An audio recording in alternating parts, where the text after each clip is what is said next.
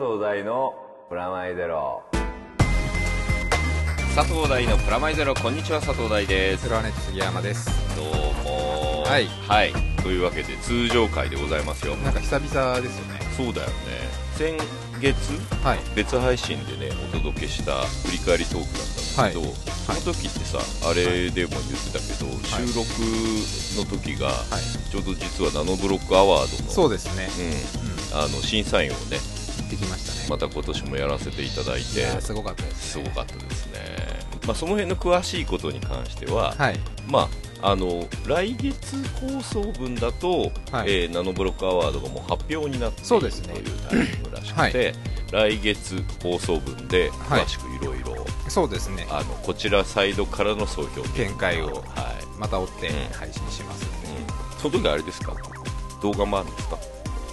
あナノブロックの時は動画があるそう。そちら久々動画も久々かも。動画すごい久々じゃない？あのだって N の戯れ M, M の戯れの時の,、ね。あの静岡。以来1年ぶりぐらいかもしそうそうそう。M の戯れといえばれないはい。今年も入ったわけですけれども、はい。何どうするっていうはい。企画あのそうですね。ミニコーナー、今年2014年。はい、毎年ほらあの、まあ、去年は M の戯れとして、割となんて言うんでしょうね音回り、まあはい。楽器から作って、はい。あのまあ、今も使っている、はい。あのオープニングテーマとか、はい。皆さんリスナーの皆さんにはい。作っていただくってことをやったわけですよね、でその前が、えーナノ。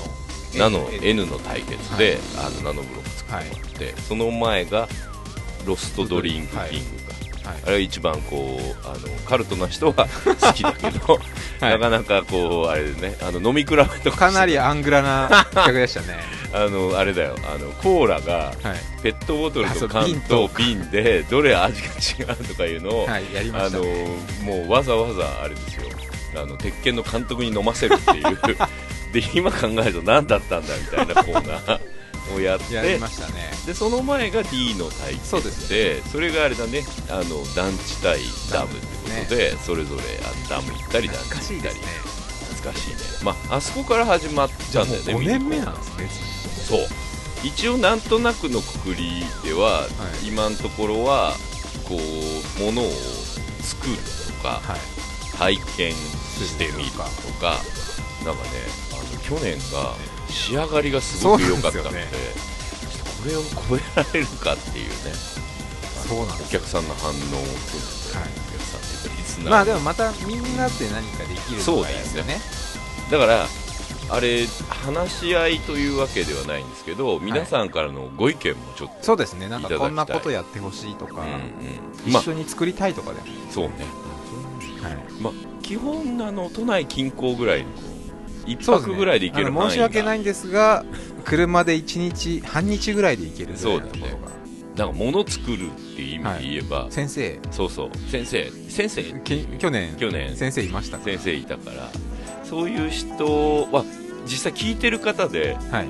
そういういう人いるかもしれない。そうですね。本当に箱根駅伝的なものでもいいので。ああそうね、うんなんかを見に行くとかなんかについてなんか斜めからちょっと見てみる。新しく僕らの知らないところとか、うんうんうんね、わかんないですけどお花とか。なるほど。狩矢崎さん的な。あ先生呼べるね。先生みたいな、うん、そういうラジオとは思えない全くもう まあでもいいよね。はい。ナノブロックだとラジオとは思えない企全然画なのにここまで育ったからね、そうですね。う、ん、あの全然あの竹とんぼとかでもあ君なんかあの去年ぐらいブーメラン作りたいブーメラン。作ってみたいですね。どれだけ戻ってくるのかを。あ手作りで作って、ね、手作りで。そうね。でも結構広い場所が必要。まあそれこそ山とか行って、うん。キャンプするだけっていうのも面白いよ キャンプキャンプしてるところを動画で撮る俺ええそうね。あのキャンプしたいなって思っただけだね。だったら釣りしたいんです。あ。釣りしてみたいです、いいね。はい、あんまやったことないんですよちっちゃい頃とかない。ないんですよ。俺らの頃ね、こはい。う釣り吉三平ブームがあ来ててなんかねあでもね俺ね一個すごいハードルがあるの。ーはい。魚が持てない。いや魚はいいんだけど、はい、餌ですか？そうなんだよ。俺もう基本練り餌でやっていい？あいいですよ。あれえ他何かあるんですか？小魚みたいな。あ小魚はいい、は虫。あ特にううじうじうじ虫。ーえそんなのあれ餌なんだなんですか、はそのぐらいから入んなきゃいけない。んだね俺の俺たちの頃はこうそれは川とかじゃないですか？そう川川川。なんかもうあ少し海行きたい海じゃないですけど海じゃ川とかでもいいんですけど、うん。なんかもう少し本格的な？だってさそれを餌にして取ってるってことはさそいつ腹の中に入ってるわけでしょ、はい食べんだよね俺たちってこういろんなこと考えちゃうとすげえもう練り絵にしてっていう感じになっちゃう。じゃあ練り得たい生き物とかでもいいですけど。どっちが釣れるのか。でもルアーじゃじゃああ俺それルアーにするよそしたらいや僕なんかあでも海でダイオウイカ的な。俺うわ来た。ダイオウイカ釣れねえよ。すげえでけえよ。トロール船とかでそうですよね。でも海行ってはい。なんかやんでいいね、なんかルアーをも作るっていう。あルアーを作る。そう。ルアー作れるんだよあれ、うん、だから松方弘樹的な感じじだ。からでかい。いやもう少しライトなライライトっていうか君の発想がね 大体でかいのがまたあの繋がってきていいよ。マダム的な。的な。そう。あの世界を釣るって感じでしょ？君の発想の中にあるのは。松方弘樹とかダイオウイカとかマグロ。マグロ。ああいういいや釣りってなるとやっぱりちょっとそういう漁師的な イメージも。君そういう発想だもんね、あ海はとなんか行ってみたいところは昔からあるんですけどお。あの東尋坊的なところ。崖？あ出た。君崖好きだったね。崖。いろいろ重なってきたね。崖はちょっと行ってみたいんですよ。君前から言ってたもんね。あのあ上から見るのが好きなんで。崖絶壁的な。はい。らそこでダムの話も。はい崖からダム。去年も吊り橋あったじゃないですか。あああった。はい。君走って走って行ってたもんね。あの上から見るのが見てみたいっていう。見下ろしたいんでしょ本当は寝転がって行けるところまでみたいなこともやってみたいんですけどちょっと怖いんで。いいよ。崖いいね。崖。釣り崖。崖。なんかすごいね。いろいろ体験できる感 それもう完全になんか番組じゃないですか。じ番組だよね。ちょちょっとしたなんだ旅番組プラスアルファ。な感じそうですね。俺ね先月やっぱ放送聞いたわけですよ。はい。あの箱根ですか？あこれはい。仕上がりすぎちゃってね。あれはちょっと僕も聞きましたけど あれ完全にもうもう素人スルーですよ。そうしかもリスナーも仕上がっちゃったから。そうなんですよね。僕がわあの自分が悪いよっていうよりもなんかみんな仕上がってきてる中で 負けられないっていうそれでこうあの何？あの魅力を伝えるってところをさ、初心を忘れてる感じ。そうですね。魅力を語り合って解説者目線に近くなってますよね。お前たちはどの立ち位置に立ってるんだっていう話になっちゃって。やっぱそこですよね。お互いどちらかが知らないものとか。そうそうそうそう。あのー初心に帰る意味で言うと D の対決もあのダム好き団地好きでっていう。そうそうプレゼンし合うみたそいうな。それで反対側が、まあ、ディスるわけじゃないけど、何なのそれっていうリスナー目線になるっていう感じだったじゃん、ナノブロックも僕初心者でしたから、そうだよね、はい。そうだよね。であの M の戯れに関しては2人とも初心者だったから、うん。あの先生の、ね、女子はい2人呼んで、はい。こうキャイキャイやったわけですけど、はい。だからなんかなんかそういうプロっぽい人ないしは先生それか、そういうすごい詳しい人はい。と一緒に体験すれば、僕ら側の方がうん。リスナー型目線に近づけて、プラスあのまあ去年暮れから僕の言ってるチーム感の話で言うと、なんかちょっとそういう意味でのチーム感みたいなところも今年体験でできたらいいなと思ってるんですけどね。スポーツしますか？スポーツみたいな。フットサル的なやつサまッカーはもう僕はもう大好きなので。バスケットサッカー好きね。バスケとサッカー大好きですね。ゴルフ的なところで。ねあ大人のたしなみやってああいいね。やったことないね。僕もやったことないんですよ。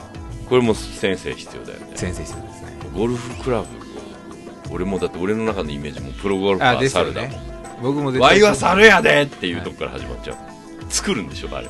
木木で作る ダメだ絶対絶対怒られるから。でもいあれあるよね。一旦だからゴルフショップ行き、はい。あのーまあ揃なえるの大変かもしれないけどまずは打ちっぱなしとか。打ちっぱなそう。打はい。ちっぱなし体験っていうのもある、はい。おダメだよダメだよ。海にゴルフボール飛ばしちゃダメだよ。崖で打ちっぱなし、ああでもいいですね。うん。確かに。猿だとさ崖から打ってさ崖でバッティングセンターみたいなのがあったらすごい嬉しいですけどね海からボールが飛んできて。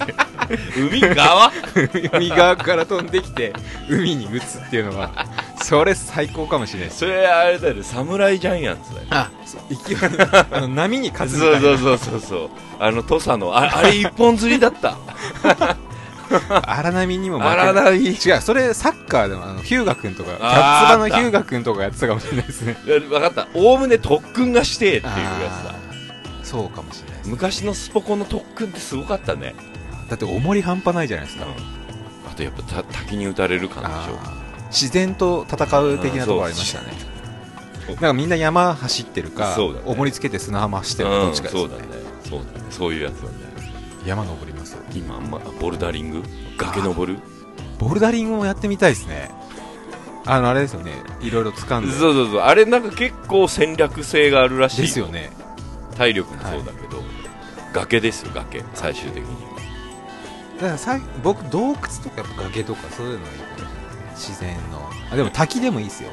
打打たれてみたいですね。よくプロ野球選手が意味なくよく分からず打たれてる時とか見て。行くよ、でもあれはきっと精神的にはすごいいいのかなと思うんですよ、う大自然系。ネイチャージモンみたいになっん、てそうだますけど。ね。自自ら罰ゲーム的なものをすごく言言ってるは感じがするけど、い、まあでも地味なものでもいいですようんうんちまちましたよ。これリリアン作る。編み物とかそれ編み物とかそう。編み物も結構数学らしいよ。ドットじゃないですか、ドットなんですよ。あと機械編みのさジャーコジャーコってやるああれなんかすごい昔ね。あ紙すきみたいなやガシャーガシャ。つはい。ガシャーガシャってやる。なんか旗織り機の編み物版みたいなやつなんだけど、あれ昔多分ねうちの母親があれをやっててあのねマシーン感がはい子供ながらにもすごいこう来ててへ一個一個色ごとにこうなんだ針針っぽいところにこう糸を仕掛けてそれでジャコジャコってやるんだけどなんかね宇宙船みたいな感じがしててすっごいそこにねミクロマン置いて喜んでたら めっちゃ怒られるっていう遊びじゃない。なんかねそういうそう思いうなんか作るものづくりもいいですねいい。あろくろ回すもありだよね。そうですね。前一回出たよね。その話ね陶芸ですよ。陶芸。土から取ってくるや力いきますか？つあのほら崖。はい。崖行って。断層。土。で最終的にその土をそう。って作る作ってあの崖の崖の一部でできた茶碗です。なんかおおむねなんとなく崖がこういろいろ崖が出ていろいろ崖が出てくる感じだったね。あ地層とか。発掘行きたいです。あ。発掘発掘いいね。発掘。何でしたっけあれ。土器じゃないですけど道具じゃない貝塚とかそういう。うん、それか埋蔵金探しか。ああそれだから ゴールがない。ゴールがない。発掘とかも発掘ってさ素人にさせてくれるのかな？どうなんですかね。とかありそうだよね、うん。子供用の。なんかなんか出たら嬉しいじゃないですか。嬉しいなんかもう出る出る場所あるじゃん、はい。貝塚みたいなので、まあ、もちろんすごい発見はなくてもいいんだけど、アンモナイトみたいな。はいはいはああいうの出してみたいよねいそうですね。あれなんかすごいあの自然行ってはい。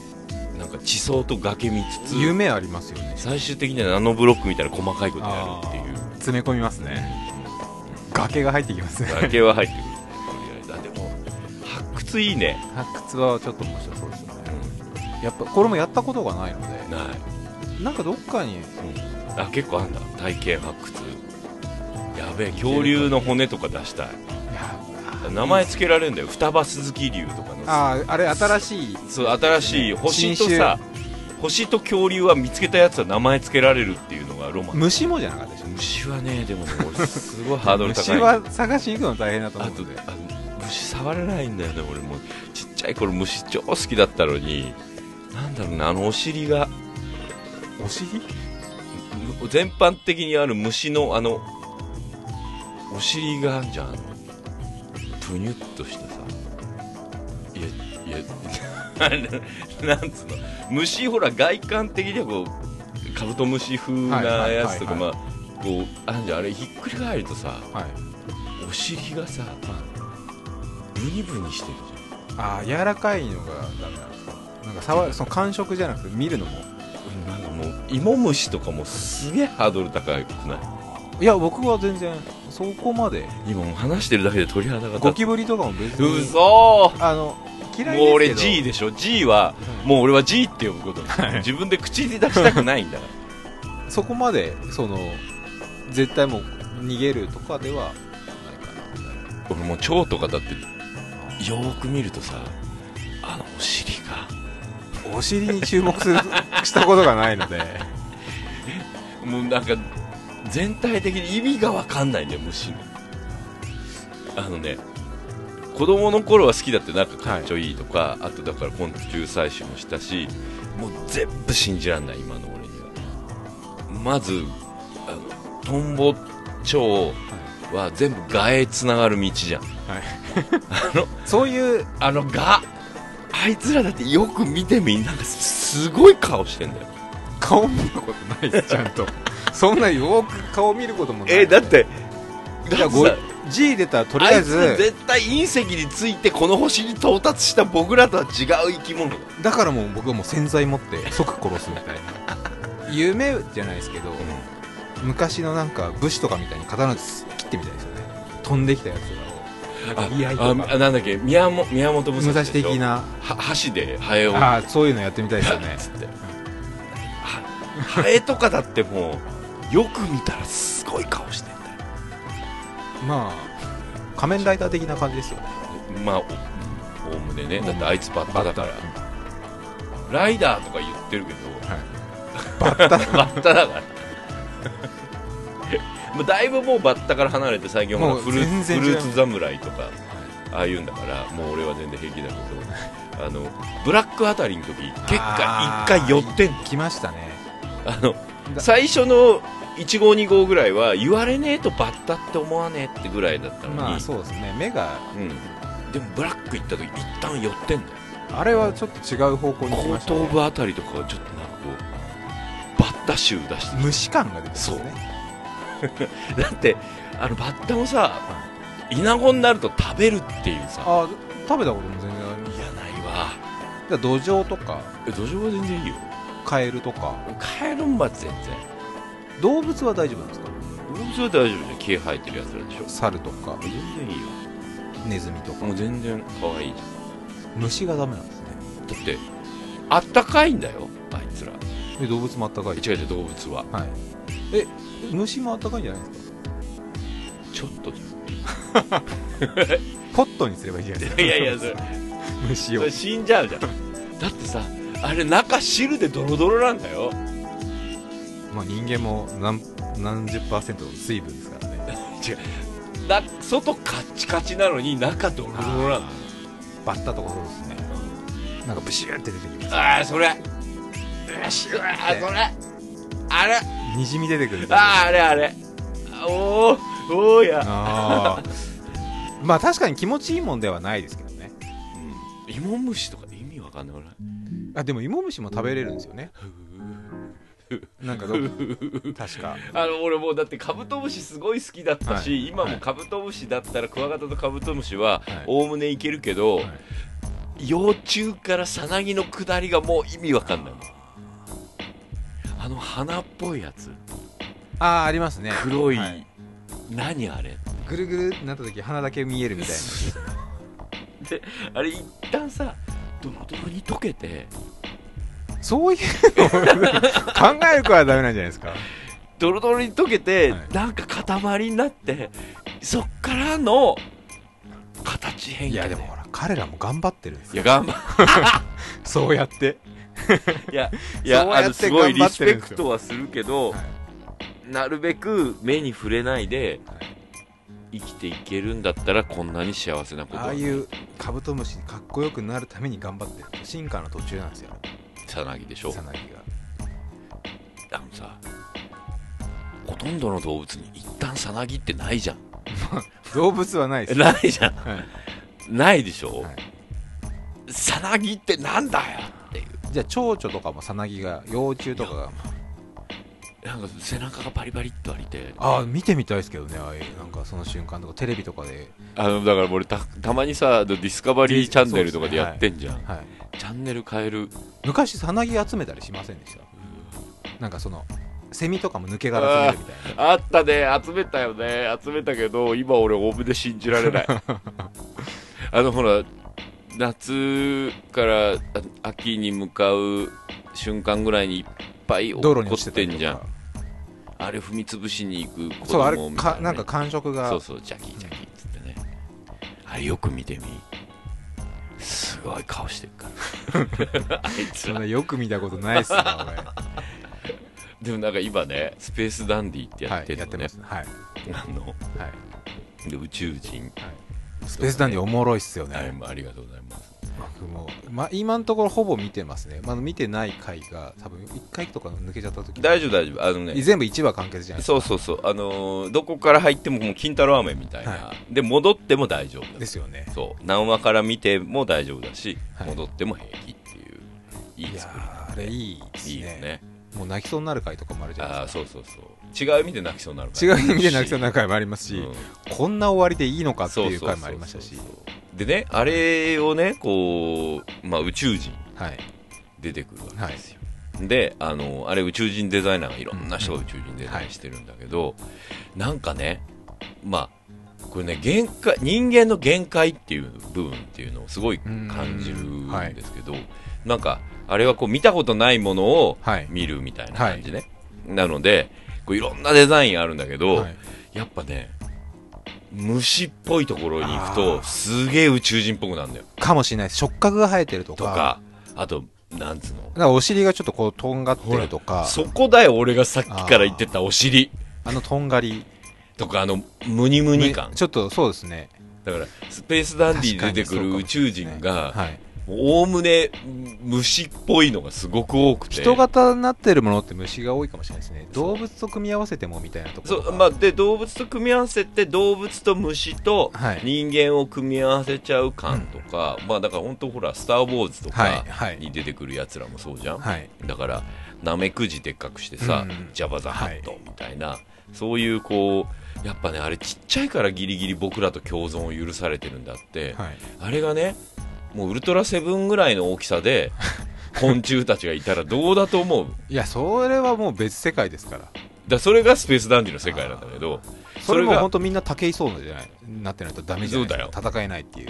それででもそいつらがあれだよ銀行員やってたり。ああそうですね。あれはもう真面目に働いてますからね。そうそう。あの郵便配達したり、あと学校の先生とかだったりするんだよ、い、やーっつって。普通に仕事してあのし一般の一般の人。上司とかだったりするんだよああいうの。がそれで怒られたりするんだよ、はい。もう生きていけないよね。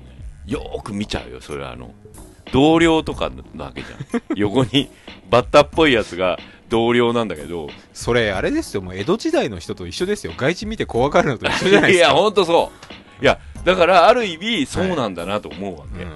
天狗に見えちゃったり、はい。鬼に見えちゃったりするだろうなっていう、だってあれだよ。口んとこなんかこうなんかこういっぱいなんかひげみたいなのがむにゃむにゃむにゃって伸びて、はい。それでムニムニたおにぎりとか食べておにぎりっていうか僕らはおにぎり食べてる横ではい。なんかこうお弁当箱とかパカッと開けたらそういうこう宇宙宇宙人食。うん宇宙人食みたいなのを出してムニムニって食べてて、あー今日はうちの嫁がこれを作ってくれたんですよとか言われんだよ それでそれよく見るわけじゃん。見るとそいつ俺をことを見てるかどうかわかんないような赤い大きい目とかで10個ぐらいの目がグリグリ動いてんだよ。わかんないですよ。もうそれこそ500年後ぐらいになってるかもしれない。いアバアバター的な。そうだよ。そう。アバターはギリなんか可愛いとこに着地するのがすごいけど。いやだってあれも実物いたら怖いいやっすよ。相当怖い。よでかいし。でかいし。でも一応人型的な。人型だし動物タイプじゃん、うんね虫たちとの共存ははい。サイズの問題だと思う。まあちっちゃいから戦っても勝てるし。そう。あれがもう自分の大きさからそれより大きくなりだしたら、はい。あのさ猫とか大きくなっても猫バス的なさ。いやだって猫も凶暴なやつだったら一発でシャッやられますよ。もでもほら。う輪切りになっちゃいますよ。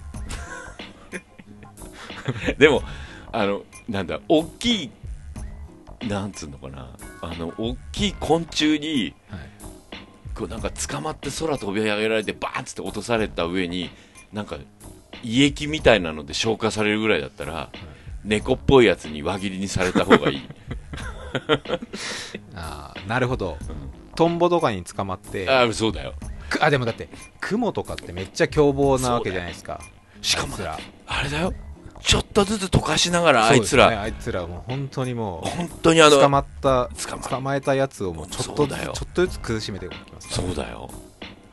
許せないな。あークモあクモもいいですね。いいっす。かっこいいですよね。クモの巣作るみたいな。スパイダー。スパイダー。いや雲はね雲と蜂に関してはなんかちょっとね。あそっちのでも蜂の方が嫌ですわ。本当？だって怖いじゃないですか。いや怖いけど。痛いじゃないですか蜂蜜って。そう蜂蜜だけですよ。蜂で許されるのは。そう。いやだからおおむね昆虫すごい許せないのに、はい。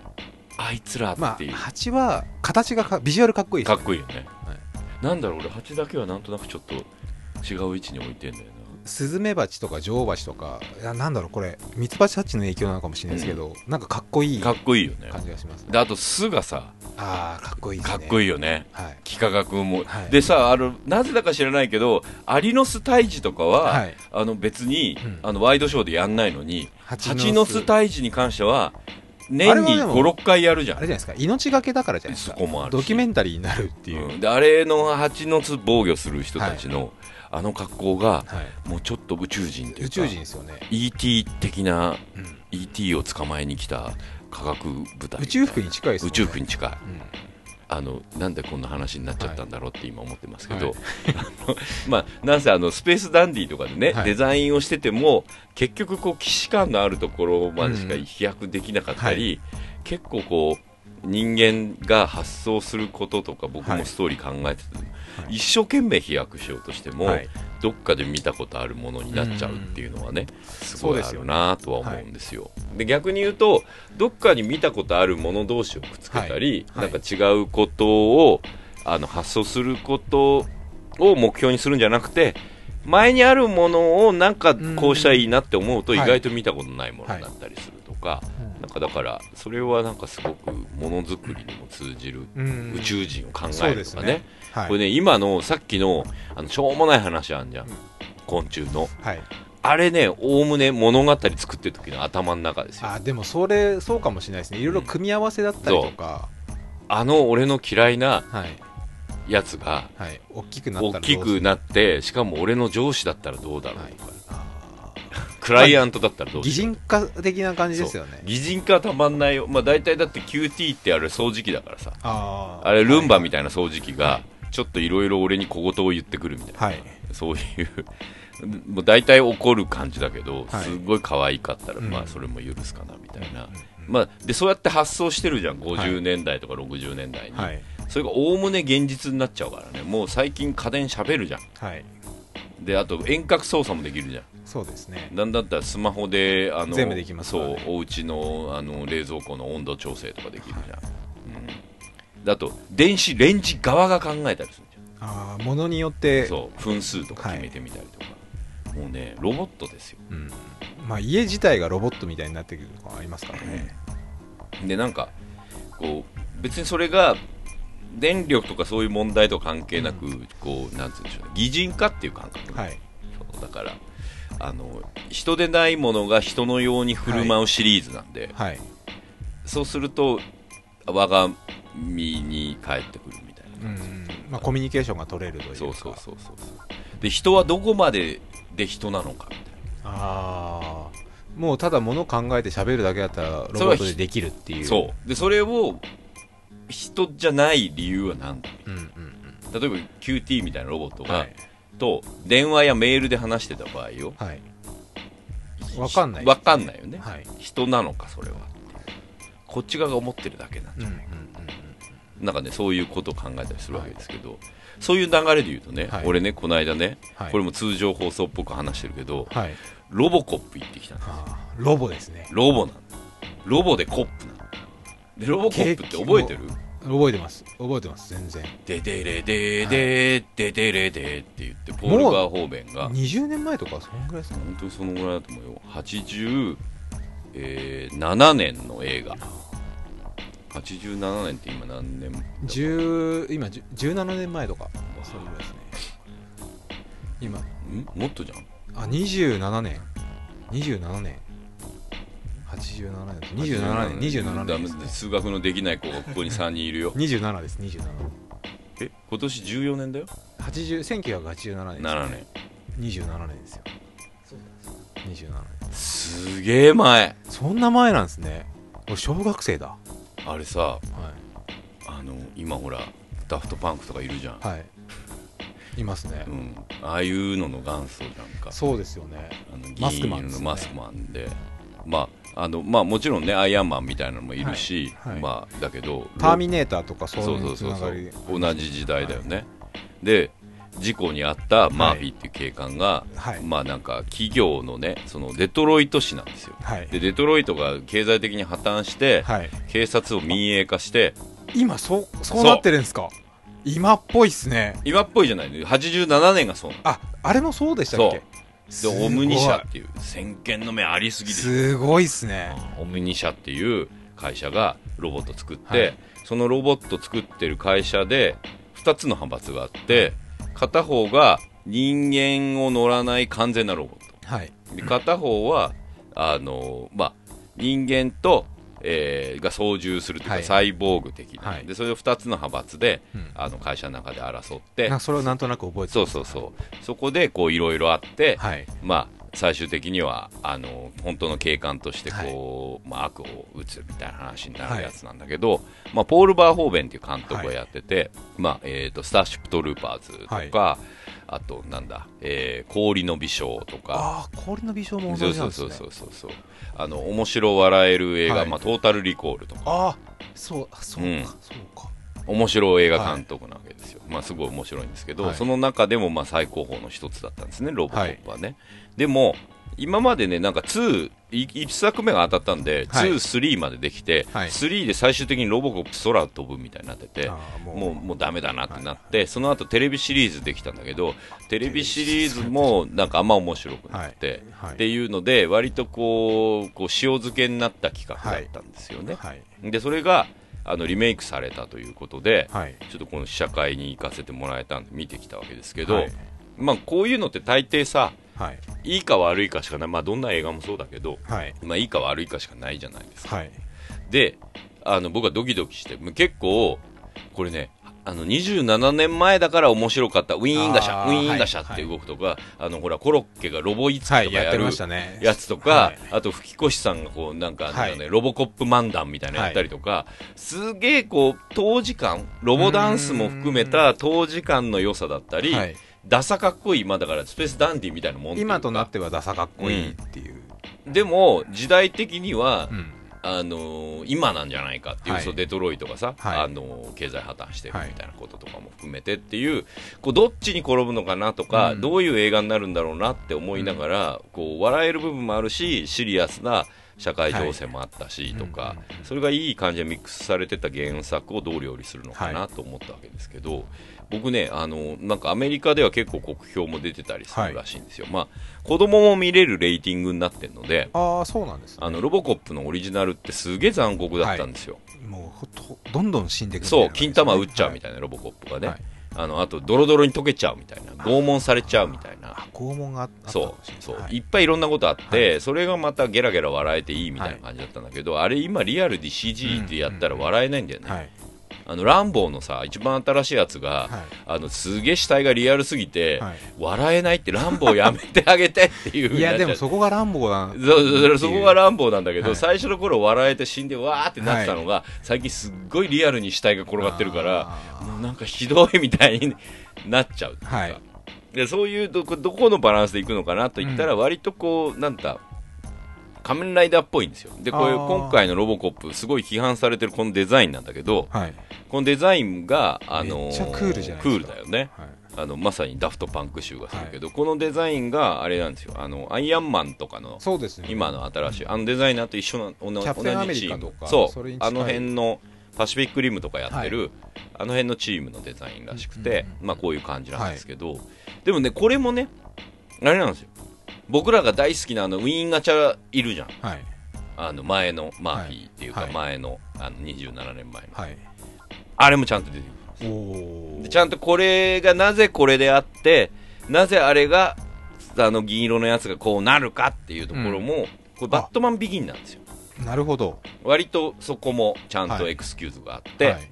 最終的にはうってなるっていう感じになってるんで、はいうんそこはね前の人にもすごくうん。あの分かるっていう感じになってますよ。ビジュアル見る限りだともう本当になんかボディースーツ的な感じなのでそれこそバットマンとかスパイダーマンに近いような感じです、あまあああいうリメイクに近いんですけど、うん。でもねなんかねこの監督がはい。ジョゼ・パジャーリャ、はい。パジーリャはいすいませんジョゼさん。ジョゼさん。ジョゼ監督って人なんですけど、これがねあれなんですよスペインえ違うブラジル人の監督なんですよ。珍しいですね。でしかもブラジルでドキュメンタリー映画を撮ってた人なんですへそんで結構硬派なやつ撮ってる人ね。はい。でその人がまあなんかすごく、えー、とその後ね「エリートスクワット」っていう映画をが作ってこれがすごい受けてではい。これを僕見てないんだけど僕の知り合いの白戸さんっていうはい。なんか映画大好きなあの設定制作をやってくれるアニメ業界では有名な人いるんですけどその人がすごいベタもめしててあのなんかスクワットっていうか軍事ものの映画としてこんなによくできてる、移民ものとしてはよくできてる映画はないみたいなブラジルの映画をすごくなんて言うんだろうね。ブラジルの中の暴動鎮圧部隊のひひ悲哀みたいな。はいはいはいあの一般人とは違うけど暴動鎮圧をしなきゃいけないみたいなはい。警官でありながら正義なのか自分たちはみたいな。そうの。そう。いう映画を撮ってすごく有名になった人なんだって、はい。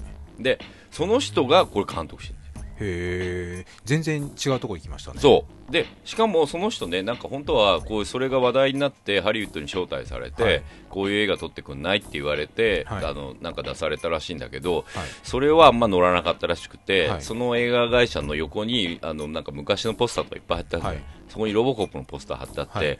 俺これならやりたいって言ってえマジで？って周りのこうプロデューサーたちが、はい。えマジで？あのなんか真面目そうに見えるのこれやりたいの？っていう、えじゃあやってっていう感じで始まったんだって。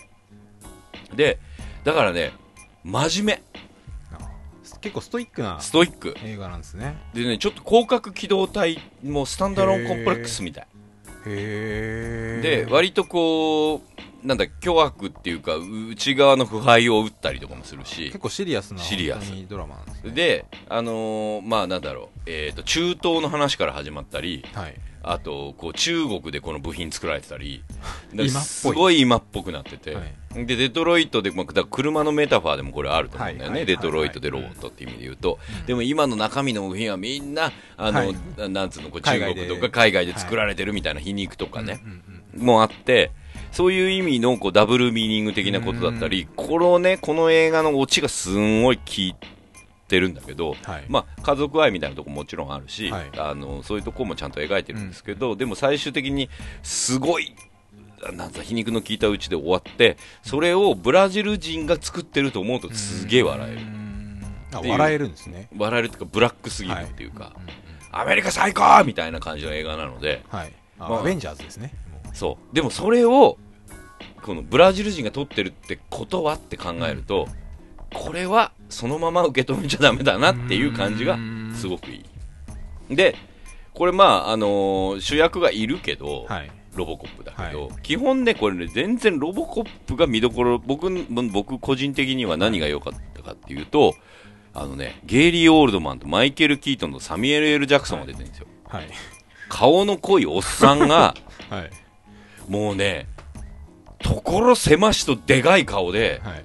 顔芸です 次々はい。こっちにカメラ目線ではい。バンバン顔芸です。日本の大御所がいっぱいいるみたいな。もうねこう北大路欣也みたいなのが大画面で見え張ってるみたいな、はい。まあねゲイリー・オールドマンも良かったしサミュエル・エル・ジャクソンなんか楽しそうにやってたよ。まあもうでっかいスクリーンで、はい。あのーなんだおっさん脂っこいおっさんがすごい眼力で演技してるんですよすごい。それをねもう大体あの90分、まあ、2時間弱、はい。もう男臭い。男しか出てこないほとんど。歌舞伎じゃないですかそう。本当男しか出てこないよ。あのねおおむねあと女の人一人だけ綺麗な人。あとみんななんかおばちゃんみたいなのばっかりで、へもうね本当にね男しか撮れないんだろうなって感じ。この監督。男しか興味ないんだろうなっていう。そこが良かった。これハリウッド映画でロボコップっつってはい。見に行っておっさん祭り すんげえ濃い顔のおっさんがもうマイケル・キートンすごい良かったよ久々へだってマイケル・キートンさはい。往年のバットマンなわけじゃん、はい。ね、バットマン1のバットマンじゃん、でもゲイリー・オールドマンは、はい。新しいリメイク版のバットマンのゴードンなわけじゃん、はい。でサミュエル・ジャクソンは、はい。あれじゃんアベンジャーズのフューリーじゃん、そいつらも全部こうヒーロー大好きなやつらが、はい。だからやるぐらい好きなわけですよアメコミが。なるほどはい。もう危機としてやってるね。もうベタベタな感じなんですね。そう。それをねブラジル人の監督が真面目に撮ってなるほど。で途中途中ですごい既視感があるっていうかはい。なんかクリス・カニンガムのはい。あの病区のはい。あの PV みたいなへー。雰囲気だったりとか、はい。あともう広角機動隊の、まあ、映画版の元子と戦車の戦いだったりとか、なんかまあもちろんダフトパンクだったり、はいまあもちろん仮面ライダーとか、はい。宇宙刑事だったりとか、はい。そういうガジェット感バリバリです。あのはなんか多分ね67年生まれなんでほぼほぼ僕と同世代なんで代ですね。多分そういうの全部好きなんですよ。うんうんででしかもなんかこうアメリカっていうものに対する今の自分の思ってることみたいなのも真面目に取り組んでるので、なんかねだから笑い笑いたいとかうんなんだろうちょっと残酷なものを見たいとかいう人はダメだけど、うん。あのね俺は嫌いじゃなかったね。うん。すごい面白かったね。でしかもなんかこうあの銃とかこうコンピューターとかあのはい。前にもあったこうピピピピみたいなはいはい。あれがおおむね FPS ゲームもうウォッチドックスみたいになってて。あのああじゃあもうゲーム感覚なんですね。ゲーム感覚、はい。ゲーム感覚でティザーが打ってるからはい。っていう感じの、でもね面白かったですねまあでもそういうガジェットもそういうのも全部置いといてうん。基本的には顔芸。そこなんですね。そう。おっさん。もう大画面のおっさん。だってさハリウッド映画ではい。最近も多いじゃん。もうみんなとりあえず男前そか可愛いあのセクシーセクシ系がーか可愛いでしょ？でね。日本映画大体そうじゃん、はい。もう。まあ J っぽい人か、はい。ライダーっぽい人のシュッとしたはい。なんかそんなに演技もどうかなっていう人が、かっこいいからねっつって持っちゃうみたいな、うんもう絵で見る。絵で見る。今テレ東かなんかでも3人のおっさんあああいうの。あんな感じなんですねももうだからおっさん好きも絶対見てほしいもうメガネおっさんから黒いおっさんからハゲてるおっさんまでもうねそれぞれの技能をバリバリ生かした感じで。う激渋ですね。激渋。しかもだってもう画面こうギリギリまでの大アップとかあるから僕の中でゲイリー・オールドマンとサムエル・エル・ジャクソンだけでも、うん。もうかなり激渋感はある激渋いでしょ、はい。そこにねマイケル・キートンが入ってもうそねんなにこの並びでいいのかっていうよかったね。もうね、おおむね全体の30分以上おっさんがね、ま、まっちりみっちり映ってるって感じだから。もう切れてるって感じだったよ、顔とか。もう眉毛一本、なんつうの、こう、鼻の穴一つまでを楽しむはい映画です。あともう一個ね、はいこれ最近読んだ小説の話をね、まあこれもちょっと似てて、はいリメイクっていうか、まあリファインするにはどうしてっていう、あの、はいレレッドスーツっていうね、はい小説なんですすよ。ごい今実物ありますけど、はい。昭和ですかっていう。そうだね。これ最新型の今売ってるやつなんだけど、へまあ、あの、ジョン・スコルジーっていう人が、まあ、はい。あの、小説書いてるんですけど、これレッドスーツって何かっていう、あの、これはアメリカ人だったら一発でわかる隠語なんですけど、はい。かつてね、スター・トレックっていう、はい。まあ、たくさんも大好き、スペースダンディでもネタにしている、はいあの宇宙大作戦。まあ元祖的な元祖的な。な感じがあるんですで、この宇宙大作戦って、はい。まあ、大体宇宙船から、あの、いまあ、惑星に降りて、そこで宇宙人と交流したり戦ったりしてっていうか、解決するってやつじゃん。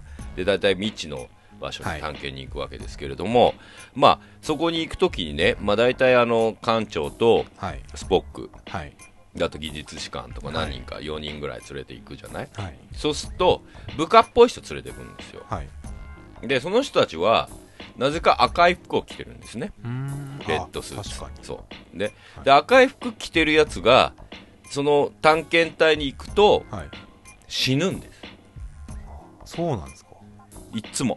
だいたい黄色いの着てたり青いの着てるんではい。すよ、はいはい。あのーまあカークが黄,、はい。えー黄色いの着てて、はい。ああのスポックが青いの着てるんですね。はい。でその赤いの着てる人は下士官というかち下のはい。位の人なんですけど、でだからあのイコールこれは何の隠語かっていうと、名もなき役者ってことです。この人が赤い服着たらはい。死んじゃうっていう、もう裏メッセージじゃないですけども定番的なところそうそうそう。で俺は赤レッドスーツの役になっちゃったよみたいなことで言うと一回出てきてゲストでゲストにもならずセリフもなく死んじゃう爆発に巻き込まれて死んじゃうような役ねっていうはい。隠語。はい。赤いスーツは危険みたいな、はい。そういうこうメッセージなんですけど、でこれ赤い、まあ、レッドスーツってタイトルで、これ未来の SF なんですね、はい。で未来の SF であの宇宙船に乗っているはい。レッドスーツを着た下士官はいが主人公なんです、はい。である、えー、と機関、まあ、イントレビット号っていうところに配属にされて、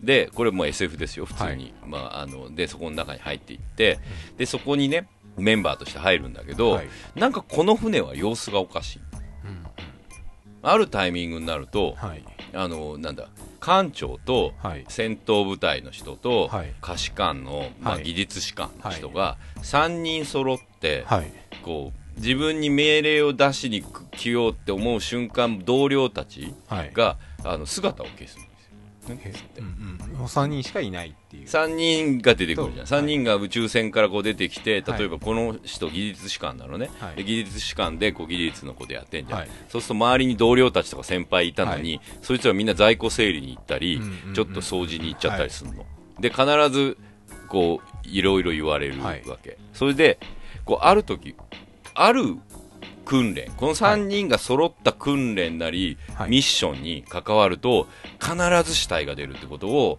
あのこの宇宙船の中のあの影に隠れた技術士官が、はい。統計学的に見つけたと、はい。この宇宙船の中では事件が起こっていると。あの他の宇宙船では絶対起こらない確率で、はい。下士官が死んでいるっていうことをはい発見するのね、でその確率はっつってこの3人のこの3人のメンバーがはい。一緒に組んで赤い士官が3人以上出た時、最低1人死ぬ。とでそのうちの1人のあのこのメンバーの中であのなんか戦闘部隊のやつは、はい。どんなに撃たれたり、はい。やられることは多いんだって、はい。やられる、あの出てったら3回ぐらい死にそうになるんだけど、はい。絶対生きてると。へえこれはおかしいっていうのうんうん。をこう調べ出すわけはい。で仲間たちとも調べて、はい。でこの確率が全く同じ確率のものを俺たちは発見したと。はい。それは60年代と僕らが知らない、はい。もうすっごいあの、うん。昔にはい。どうやら作られていたはい「スター・トレック」というすごいテレビドラマのはい。確率なんだと。そんなわけねえだろって。俺たちは生きてるじゃないかっつってはい。でもよく考えてみたらその戦闘に出た時にうん。ちょっと無茶をしてみたり、うんうん頭の中とは違う心で動いたりしてるっていう。なんか普段だったらこんなこと言わないはずのことをはい。言っちゃったりするの、君はなんか運転できるだろう？とか、うん俺はこんなこと言わない。あ俺はあいつを運転してるっていうことを最近知り合ったから知らないはずなのにみたいな。へえんかちょっとオカルトみたいな感じですね。誰かにコントロールされてるかもしれないである科学者が調べ出してこれはここは撮影している。ここは撮影していない。とか。スター・トレックそう。それで4回に1回死んでる。とか、あこの歌詞官は殺されてる。わこのドラマが打ち切りにならない限り、はい。俺たちはいつか死ぬぞ。と。でこのドラマを打ち切りにさせなければいけないででこのドラマのリサーチをしてって、はい。このドラマがタイムスリップしてる回があると、これを利用してなんとかせねばっていうのが中盤までの話で。でこっからねいい話になっていくんですよ。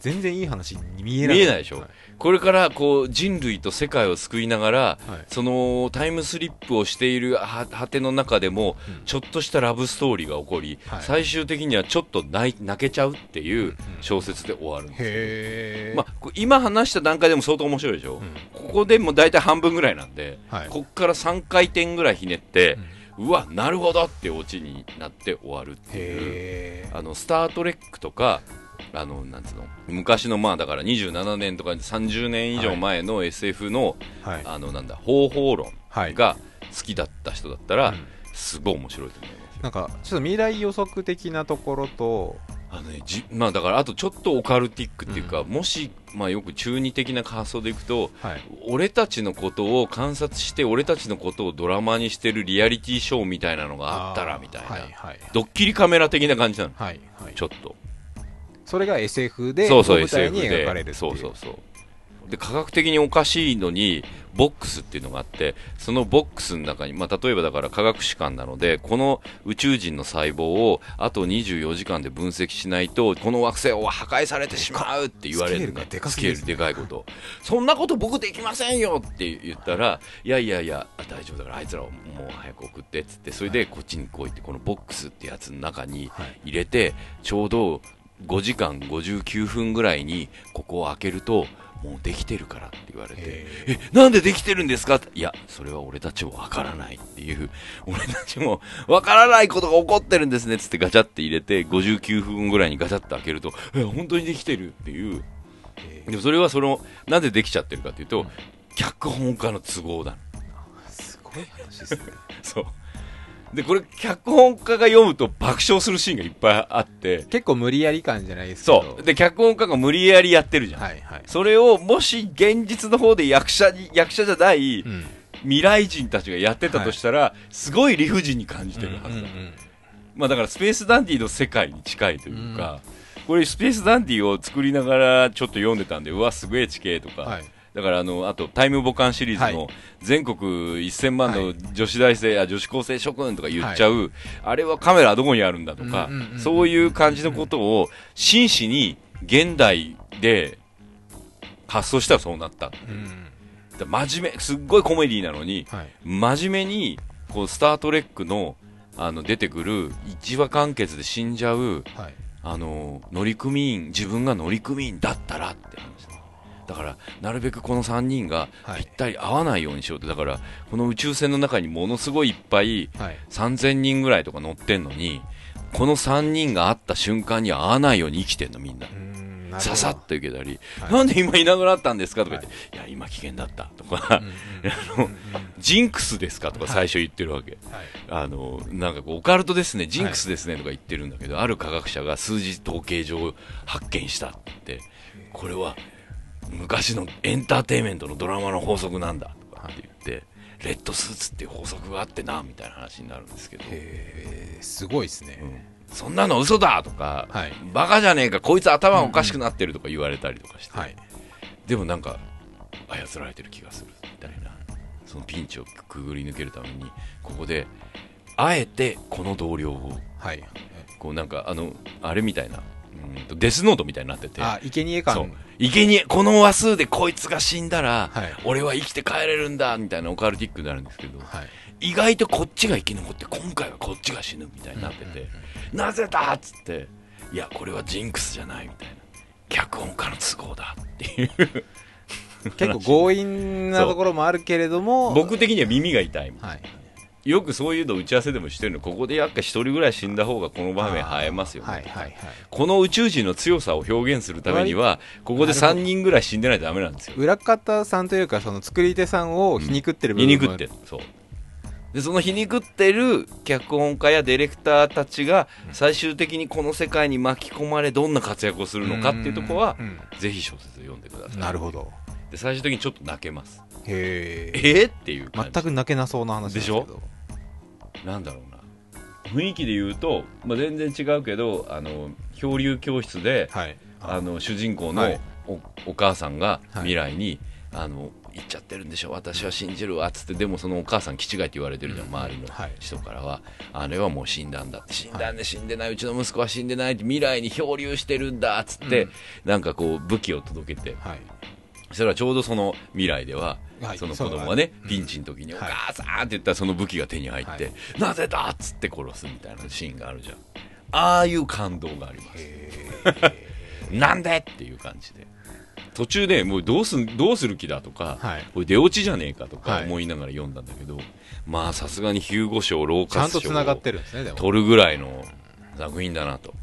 多分同世代の人なんですけどだからこれはあのロボコップのジョゼさんだったり、まあ、ジョン・スコルジーさんっていうのははい。なんつうのかな元にあったうん。ちょっとバカにできてされてしまってることとか、はちょっとしたルールっていうか、それは別にその何現実のルールじゃなくて、物語リテラシーとしてのルールっていうのを現実にどう置き換えたらものづくりに反映できるかっていうのを考えてんだなと思っててサンプリングに近いそうサンプリングの手法でしかもただこれって珍しい昔だったら、昔のサンプリングでこれ掘ってないでしょ誰も知らないでしょ、シルベッティって今どこ、みたいな提示だったじゃん、そうじゃなくてあえてナイル・ロジャース本物持ってきますみたいな、ダフトパンク、ね、ダフトパンク的な感じとか、はいはいあえて本物のまあだからスペースダンディの手つきにすごい似てるなと、あえて本物が大好きで今そういうのをこう M フローでやっているタク高橋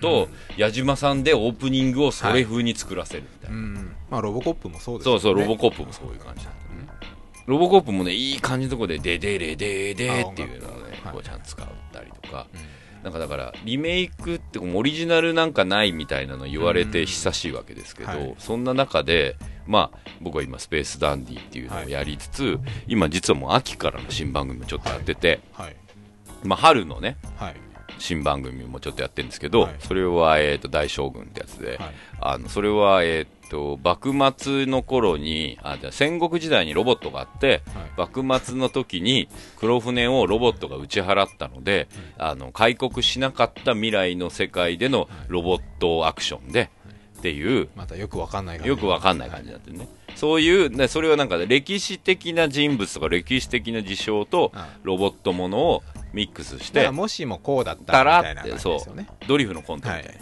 でそれは歴史ものとか、うんと、幕末もののリテラシー、はい、坂本龍馬とか勝海舟とか、はい、そういう人たちをあのうまいこといじって、うん、なんかうまいことできないかなっていうやつなんだけど、でその次に今ね秋とかにやってるやつとかも、はい、割となんかこういろんな今までのそのリテラシーとか持っている、はい、えーと、定番な事象とか、はい、こうなったらこうあるべきっていう、この、まあ、レッドスーツ的なことをうまいこと利用しながら新しいものを作るっていう感じのターンになっていてでその手つきはもうダンディぐらいからもそうだったし、はい、なんか割とねダンディやりながらその大将軍やって、はい、で今秋からのやりながら全体的にこうイントゥダークネスだったりロボコップだったり、はい。うん、なんかこうアイアンマンたちとか、はい。はい、あのアベンジャーズシリーズとかね、まあ、バットマンもそうだけど、うん、なんか今のものづくりの新しいこう新しいっていうか懐かしいけど新しいみたいな、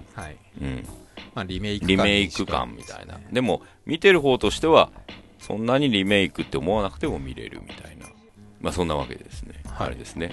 ロボコップは3月14日からあの公開してるんで、しかもね、割と、これ 2D なので、はい、あの今流行りの 3D じゃないんで、いろんなところでやってたり、うん、割とこうね、あの別にこう、エンターテインメントとして、まあ、この間僕が見てきたグラビティみたいに、はい絶対映画館で見なさいみたいな映画でもないんだけど、でもなんかね、おっさんの顔大画面で見るのは相当面白いんで、プラス、それでもないけど、レッドスーツっていうのも、そのね、同じような手つきで僕すごい好きなので、これはね、今、早川 S、早川賞の SF シリーズってやつから出てますね。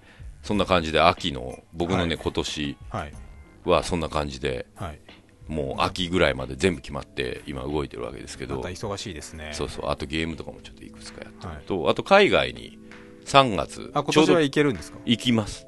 ダンディもあるので。で、今ちょうどこれ放送してるぐらいに、行ってる、行くぞ、みたいな。ボストンとミネアポリスに行ってきます、へえなのでちょっとあの来週じゃ来月の放送の時はその話もちょっと、はい、あの MIT の人に呼ばれて、はい、ボストンのアニメフェアに行くのと、はい、あの一昨年ミネアポリスのほらなんか言ってました学校で教えてたじゃん、はい、あれから見て知り合った人にアニメフェスに呼ばれたので、それをね1週間ずつぐらい間空いて1週間行って1週間東京行って1週間いてみたいな感じでちょっとなんかお土産的なものもうまく買ってこれたら、買ってこようかなと思ってるんでそのお土産も欲しいって人は僕らにあの企画企画をくださいっていうそう。もともと今日そこから始まりながらも。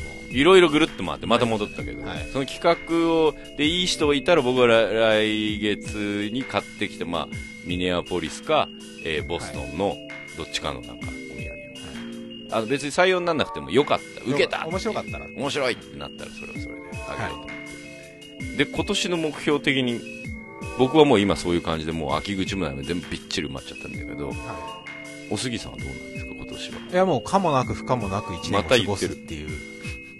何、なんでさ、はい、いつも崖とか言ってんの、はい、いや、人生は波風されたくないかですね。こいつ、こいつ。というわけで、今回も、はい。プラマイゼロは、佐藤大と、フラーネット杉山がお送りしました。では、また来月、来月はナノブロックの話もしますね。そうですね。